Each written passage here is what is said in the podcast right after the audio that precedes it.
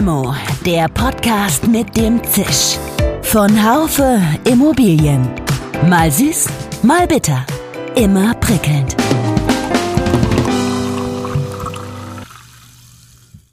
Hallo, liebe Limo-Fans. Die Situation ist, wie sie ist. Viele Projektentwickler leiden. Sie müssen die Segel streichen, andere dagegen reüssieren. Wir sprechen heute mit Michael Baureis. Er ist geschäftsführender Gesellschafter des Projekt- und Quartiersentwicklers Eret und Klein. Sie investieren in Stadtreparaturmaßnahmen und versuchen das ESG-konform hinzubekommen. Was machen die richtig? Was können andere Projektentwickler lernen? Ich habe in dieser Limo-Folge eine Sorge formuliert, nämlich ob es nicht sein könnte, dass ESG hin oder her vor dem Hintergrund fehlenden Wohnraums ökologische Kriterien mehr und mehr eingeschränkt werden. Wäre sicher nicht klug. Und Michael Baureis meint dann auch, wenn ich jetzt zum Beispiel diesen sozialen Aspekt vernachlässige, dann werde ich in absehbarer Zeit auch als Immobilieneigentümer Probleme haben, die Immobilie zu vermarkten. Das ist für mein ökonomischer Zwang, der mich dann treffen wird.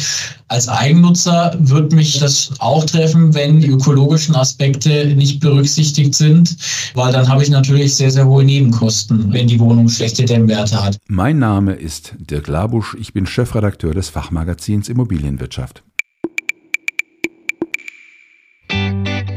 Sind Sie auf der Suche nach geeigneten Fach- und Führungskräften in der Immobilien- und Wohnungswirtschaft? Auf dem Haufer Stellenmarkt präsentieren Sie sich crossmedial in den relevanten Branchenmagazinen, Online-Portalen und Newslettern als attraktive Arbeitgeber für Ihre Zielgruppe.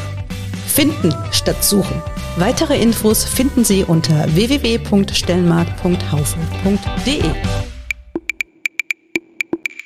Herr Baureis, ganz herzlichen Gruß nach Starnberg. Ich bin vor einigen Tagen auf ein Papier gestoßen. Ich nenne das jetzt einfach mal Papier von der Bundesinitiative Impact Investing. Das scheint so eine Gebrauchsanweisung zu sein für das Thema. Warum ist denn sowas nötig?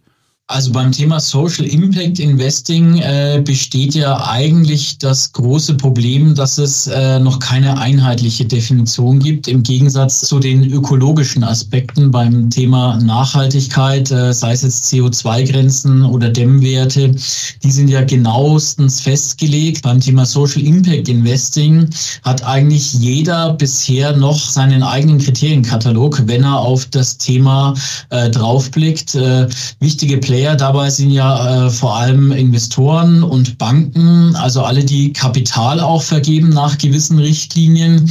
Gerade da macht es natürlich Sinn, das Thema etwas zu vereinheitlichen. Und deswegen hat sich diese Studie damit beschäftigt, äh, einen Kriterienkatalog zu erstellen und eben auch die Auswirkungen des Social Impact Investings dabei objektiv messbar zu machen. Das heißt, ich habe ähm, vor einiger Zeit, das lassen es drei Jahre her sein, mit Umut Ertan gesprochen, einem äh, Investor aus der Schweiz, der macht auch Social Impact Investing und der, äh, der hat dann das oder hat das Thema sehr stark getrieben. Der hat es dann sozusagen gemacht. Ich frage das jetzt mal so ohne irgendeine äh, ohne irgendeine Richtschnur. Der hat es dann, man hat es dann einfach irgendwie so gemacht und das wird jetzt ein Stück weit ähm, in bestimmte Bahnen gelenkt. Warum ist das wichtig? Also zum einen, ähnlich ist es bei uns auch. Seit Gründung der Firma äh, treiben wir das Thema eigentlich voran. Es ist jetzt erst so in den letzten zwei Jahren eigentlich in den Fokus auch der Öffentlichkeit geraten. Davor war das ein Thema äh, das man wirklich eher aus intrinsischen Gründen äh, vorangetrieben hat, weil es einfach einem wichtig ist. Jetzt äh, fängt das Thema ja auch an, eben bei der Vergabe von äh, Mitteln, sei es jetzt äh, von Kapitalgebern als auch bei Fördermitteln, äh, dann ein wichtiges Kriterium zu werden. Und dementsprechend ähm, ist es eben da ganz wichtig, jetzt objektive Kriterien aufzustellen oder zumindest einheitliche Kriterien, weil nur so kann ich ja auch Vergleiche anstellen. Und wenn das ein Faktor bei der Vergabe von Mitteln sein soll, müssen ja die Projekte und die Auswirkungen vor allem vergleichbar sein sein. Um da jetzt mal ein Beispiel zu geben, ähm, was eben bei dieser Studie untersucht wurde, ist, was eben ganz wichtig ist, dass ein Quartier eben genau auch Defizite behebt. Also sprich, ich muss schauen, wo sind die nächsten Einrichtungen für Gesundheitsversorgung, äh, für Kinder, äh, für Senioren und dass man eben genau auf diese Themen eingeht und da schaut, was in diesem Stadtteil gerade fehlt und genau dann ist das Thema von hoher sozialer Wichtigkeit, wenn man über den Weg es schafft, eben äh, genau die Defizite in diesem Stadtteil auszugleichen. Das heißt, eine, eine, ein Investment in eine Wohnimmobilie ist nicht per se, wie man, wie man ja denken könnte, ein, ein Social Invest, sondern es müssen noch Kriterien dazukommen. Also per se ist äh, Wohnraum natürlich ein äh, absolutes Grundbedürfnis und durch den ganz akuten Wohnraummangel, den wir gerade haben, per se eigentlich auch schon äh, ein Thema Social Investment. Aber äh, es ist natürlich so, mit Wohnraum allein ist es noch nicht getan. Man muss schauen, dass natürlich auch im näheren Umfeld dann Einrichtungen sind, die den Bewohnern zugutekommen. Äh, ein Quartier ist ja nur dann äh, nachhaltig, wenn die Bewohner auch vor Ort wirklich dann über den gesamten Lebenszyklus der Immobilie, der in der Regel sogar meistens länger ist als der Bewohner, ähm, dann wirklich die verschiedenen Einrichtungen wahrnehmen können. Und da gehört eben Kinderbetreuung dazu, äh, Betreuung für Senioren, Gesundheitseinrichtungen, all das spielt da mit rein. Und genau damit muss man sich eben beschäftigen, wenn man äh, ein Quartier errichtet und da auf das Thema Social Impact Investment auch Rücksicht nehmen möchte. Also ich stelle mir das so vor, Sie, Sie wollen so ein Quartier errichten, die, die Stadt tritt an, an Sie heran als, als ja, ich sag mal, Projektentwickler. Es ist ja, zu Ihrem Unternehmen kommen wir gleich nochmal. Und dann geht es um um das Kapital und das Kapital fließt nur oder fließt vergünstigt, wenn es sich um eine Form des Social Impact Investing handelt. Kann man das so sagen? Vergünstigt würde ich nicht sagen. Es ist häufig äh, inzwischen das Ausschlagskriterium, wenn es um die Vergabe von Krediten oder auch Zuteilung äh, von Fördermitteln geht. Okay. Das heißt, dann ist ja das Thema, das war nämlich eine, eine der Fragen von mir, also als ich damals mit äh, Umut Ertan gesprochen habe, da hatte ich das Gefühl, das ist so eine Nische für betuchte Weltverbesserer, wobei ich das meine äh, meine ich überhaupt nicht wertend. Im Gegenteil, das finde ich faszinierend, wenn man so viel Geld hat, dass man damit auch wirklich etwas Gutes machen kann. Äh, aus dieser Nische ist dieser Begriff oder diese Tätigkeit tatsächlich längst jetzt raus. Ist das so? Ja, also das kann man sagen. Es ist so, dass das Thema äh, natürlich jetzt auch an Wichtigkeit äh, gewonnen hat in den letzten Jahren. Durch die ganzen Ereignisse der letzten Jahre sind natürlich auch äh, in den Innenstädten vermehrt Probleme aufgetreten. Jetzt äh, als Folge von Corona äh, natürlich das Einzelhandelssterben etc. Und äh, dementsprechend hat das natürlich auch an Wichtigkeit gewonnen, das Thema, muss man ganz klar sagen. Und von daher ist es jetzt kein Nischenthema mehr. Das kann man auf keinen Fall sagen.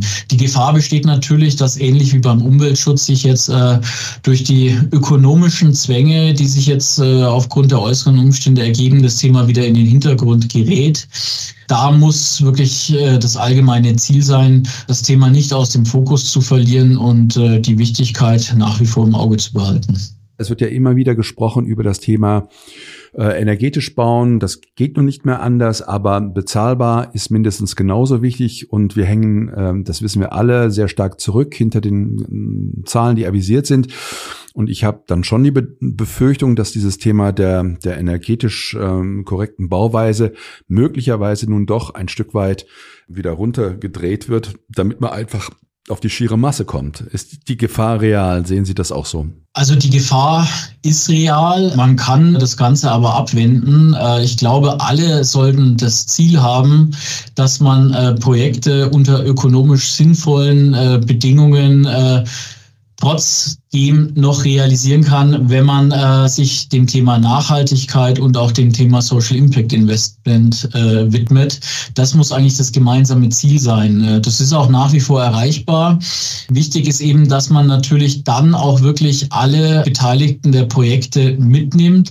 Zum Beispiel eben, dass man gleich während der Phase der Baurechtschaffung äh, Bürgerworkshops abhält, bei denen man dann ähm, auch äh, wirklich äh, die Bewohner dieses Stadtteils und des Quartiers äh, befragt, was braucht ihr denn, die Politik mit einbindet, die hat einen ganz entscheidenden, ähm, ein ganz entscheidendes Gewicht in dem ganzen Prozess, weil äh, es ist klar, diese äh, Themen kosten Geld und äh, damit Projekte sich aber immer noch sinnvoll rechnen, kann man natürlich das Ganze auch über das Thema äh, Baurecht steuern. Und ich glaube, wenn man da ein gesundes Mittelmaß findet, das alle Interessen berücksichtigt, dann ist es nach wie vor möglich, äh, alle Aspekte zu berücksichtigen und auch Projekte erfolgreich zu realisieren. Da müssen aber eben alle Beteiligten wirklich äh, am gemeinsamen Ziel arbeiten und äh, das im Auge behalten. Ja, dann ist das Thema Förderung für Sie auch ein, ein wesentliches. Davon gehe ich jetzt mal aus, oder? Das Thema Förderung ist natürlich wichtig,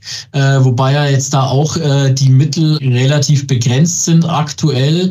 Wichtig ist aber vor allem wirklich äh, vor Ort auf kommunaler Ebene sich intensiv auszutauschen.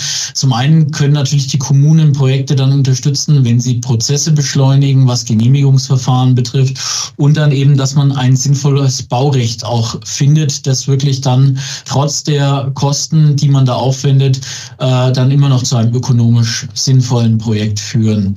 Und ich glaube, äh, wenn eben vor Ort alle zusammenarbeiten und ich glaube auch vor Ort müssen da die Probleme gelöst werden, dann kann es funktionieren. Sie haben eben das, den Begriff sinnvolles Baurecht genannt.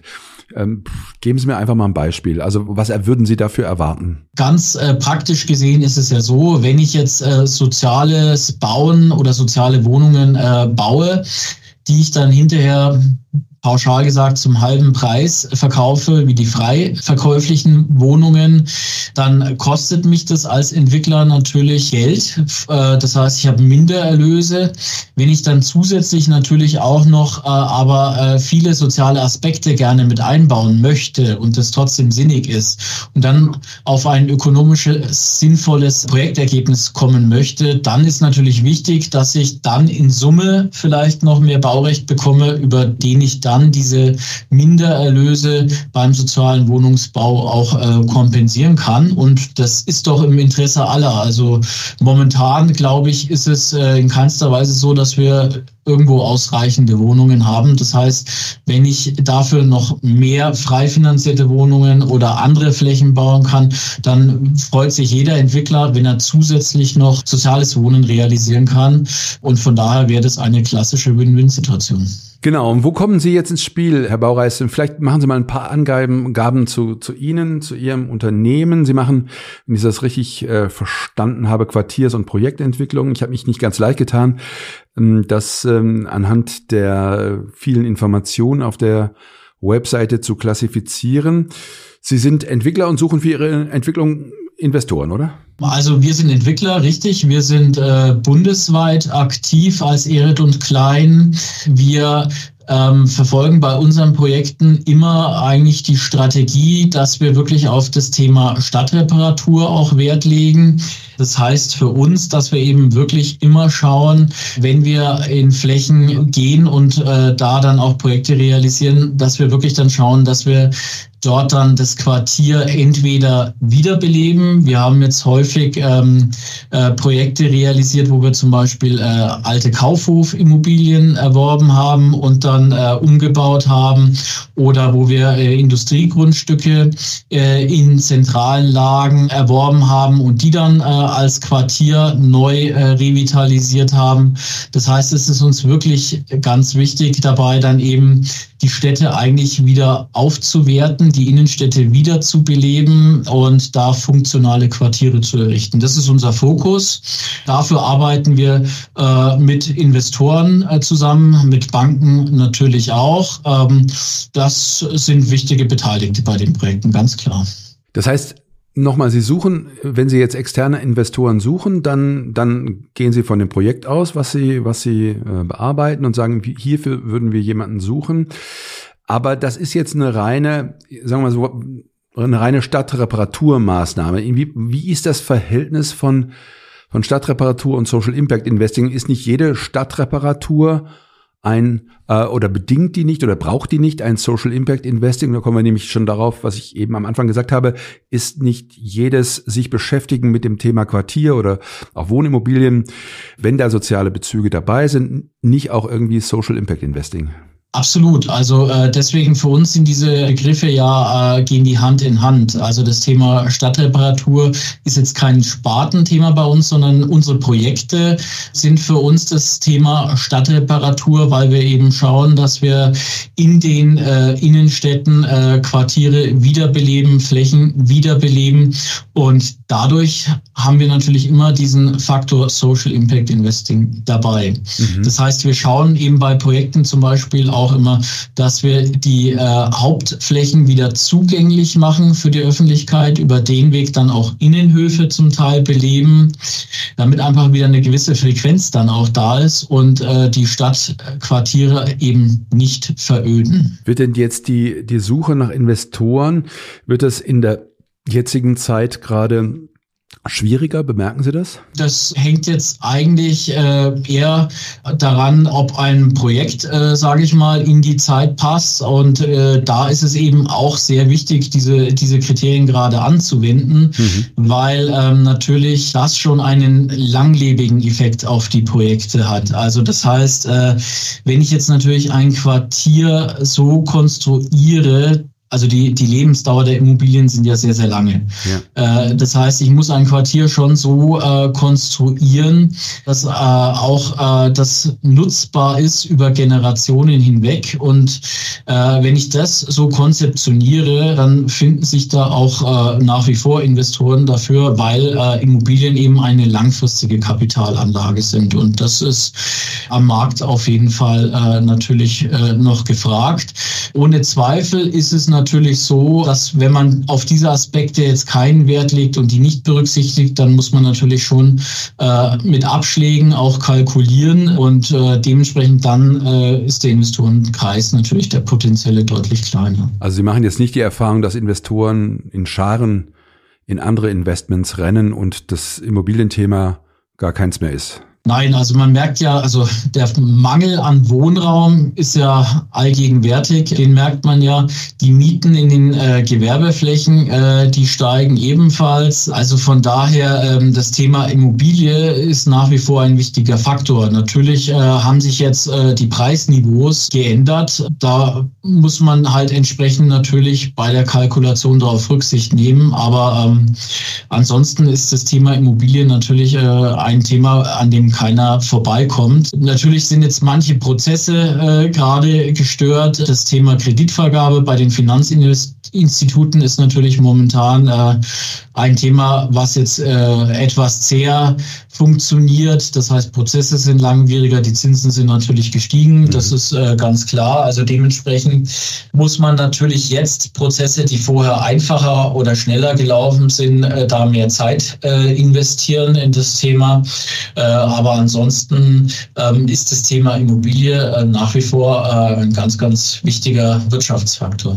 Sie hören sich sehr optimistisch an. Wenn ich die Immobilienbranche, große Teile mir an, an, anhöre, da ist im Moment nicht viel von Optimismus die Rede. Da reden alle, alle durch die Bank äh, über Abwarten und mal sehen, wie lange es noch dauert. Also woher nehmen Sie denn Ihren äh, Optimismus, Herr Baureis? Ja, also man muss natürlich da den Zeithorizont im Blick haben ähm, und da muss man auch die Branche natürlich untergliedern. Also jetzt zum Beispiel, wenn ich äh, mit Maklern spreche, klar, das meine die haben natürlich vor allem ihren Fokus jetzt auf die nächsten Monate gerichtet. Mhm. Das ist klar, dass da natürlich äh, das Thema Exit noch ein schwieriges ist. Bei uns in der Projektentwicklung, wir denken ja an sehr langfristigen äh, Zyklen. Mhm. Das heißt, also so eine Projektrealisierung vom Ankauf, die kann ja locker mal mit Baurechtschaffung fünf Jahre dauern. Und äh, dementsprechend äh, es zeigen sich ja die ersten Anzeichen, dass ab Ende 2025, Anfang 2026 die Zinsen auf unter drei Prozent sinken werden. Und auch äh, 2011 war ja die Zinssenkung eigentlich letztendlich die treibende Kraft ja auch am Immobilienmarkt. Und von daher bis dahin äh, wird eben genau dadurch, dass jetzt viele Projekte einstellen, der Mangel sich verschärfen, was natürlich die Gesellschaft auch hart trifft. Und dementsprechend ähm, ist zu erwarten, wer dann natürlich auch äh, Objekte im Angebot hat, dass der dann sehr, sehr gute Exit-Möglichkeiten hat. Haben Sie ein besonders gutes Verhältnis zu Kommunen? Das ist tatsächlich ein ganz, ganz wichtiger Faktor bei uns. Wir nennen das äh, Political Engineering. Ähm, das hat einfach damit zu tun, wir gehen ja auch in kleinere Standorte zum Teil. Und wir schauen aber, dass wir da dann auch wirklich vor Ort uns ein gutes Netzwerk aufbauen, weil man nur über den Weg eben genau auch herausfinden kann, was die Kommune braucht und dann eben auch wirklich nachhaltig investieren kann. Für uns ist wirklich wirklich ganz wichtig, da auf die individuellen Bedürfnisse einzugehen. Äh, wir wollen die Städte voranbringen mit dem, was wir tun. Wir wollen den Menschen vor Ort da was bieten und äh, dementsprechend ähm, benötigt man da ein gutes Netzwerk vor Ort, was natürlich die Politik mit einschließt. Und wenn man das auch tut, dann weiß das die Politik auch zu schätzen. Gerade natürlich an kleineren Standorten.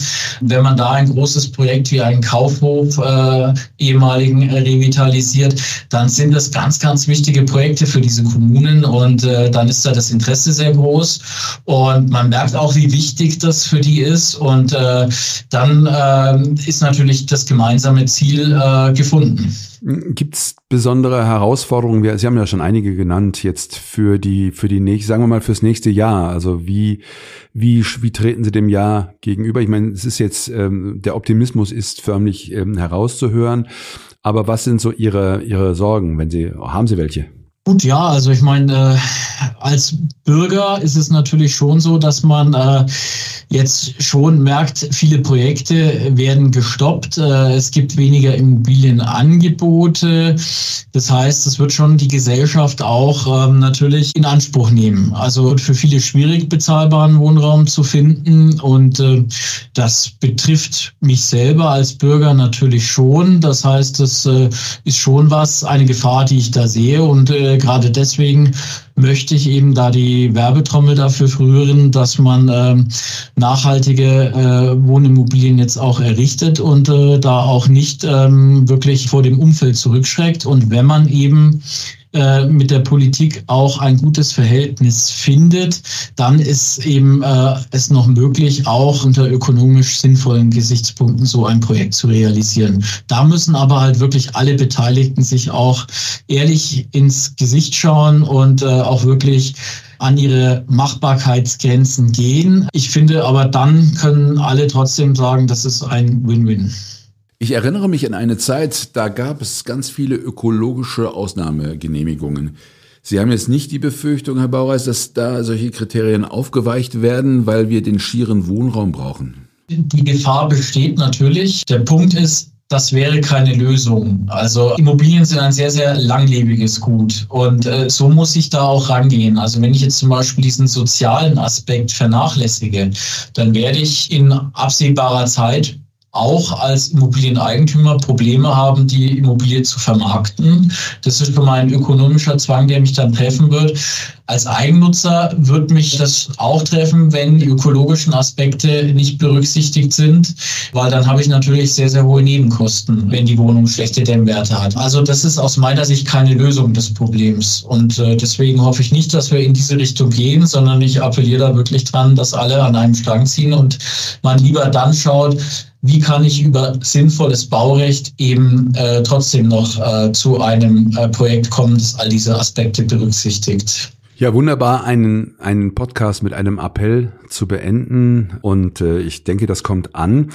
Wenn Sie den schon immer mal wieder gehört haben, unsere Limo, dann wissen Sie, dass am Ende die Frage kommt, vor der alle Menschen Angst haben, nämlich die Frage, mit wem würden wir, mit wem würden Sie eine Limo trinken, wenn wir Ihnen eine ausgeben? Es muss, er muss, er, sie muss nicht der Immobilienbranche angehören, kann auch schon längst im Himmel sein.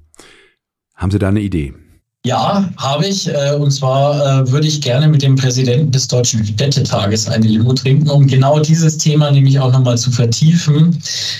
Das ist, äh, wie Sie schon festgestellt haben, ein ganz, ganz wichtiger Appell meinerseits. Das wäre der Herr Markus Lewe, der ist Präsident des Deutschen Städtetages und damit natürlich oberster Repräsentant der kreisfreien und kreisangehörigen Städte in Deutschland.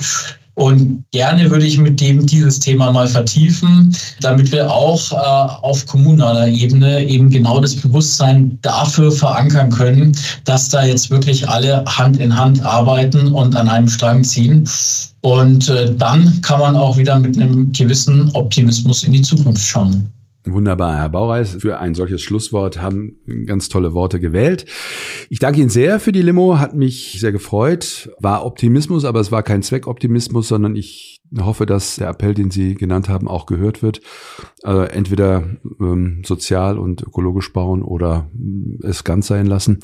Das heißt, man muss Wege finden und ich hoffe, die werden gefunden. Alles Gute nach Sternberg und bis hoffentlich zum nächsten Mal. Vielen Dank und schöne Grüße an Sie. Ja, ich bin im höchsten Maße gespannt, wie sich die Diskussion über fehlenden Wohnraum weiterentwickeln wird. Hier sind meines Erachtens völlig neue, pragmatischere Wege in der Politik erforderlich, wobei ich die Befürchtung habe, dass es die gar nicht geben wird. Dann sind wir dann doch wieder beim Klein-Klein, worüber Michael Baureis gesprochen hat und was sicher auch ein Weg ist, um dem Wohnungsmangel zumindest ein Stück weit entgegenzuwirken. Aber Klein-Klein wird nicht ausreichen. Bleiben Sie uns auf jeden Fall gewogen. Limo gibt es auf allen Podcast-Kanälen, Apple Podcasts, Spotify und Co. immer montags mit einem ganz herzlichen Gruß an die Technik. Severin Gutier und Nico Usbeck, ihr, euer Dirk Labusch. Schön, dass Sie dabei waren. Bis zur nächsten Folge von Limo, dem Podcast mit dem Zisch von Haufe Immobilien. Um keine Folge zu verpassen, abonnieren Sie doch einfach den Podcast in Ihrer Podcast-App.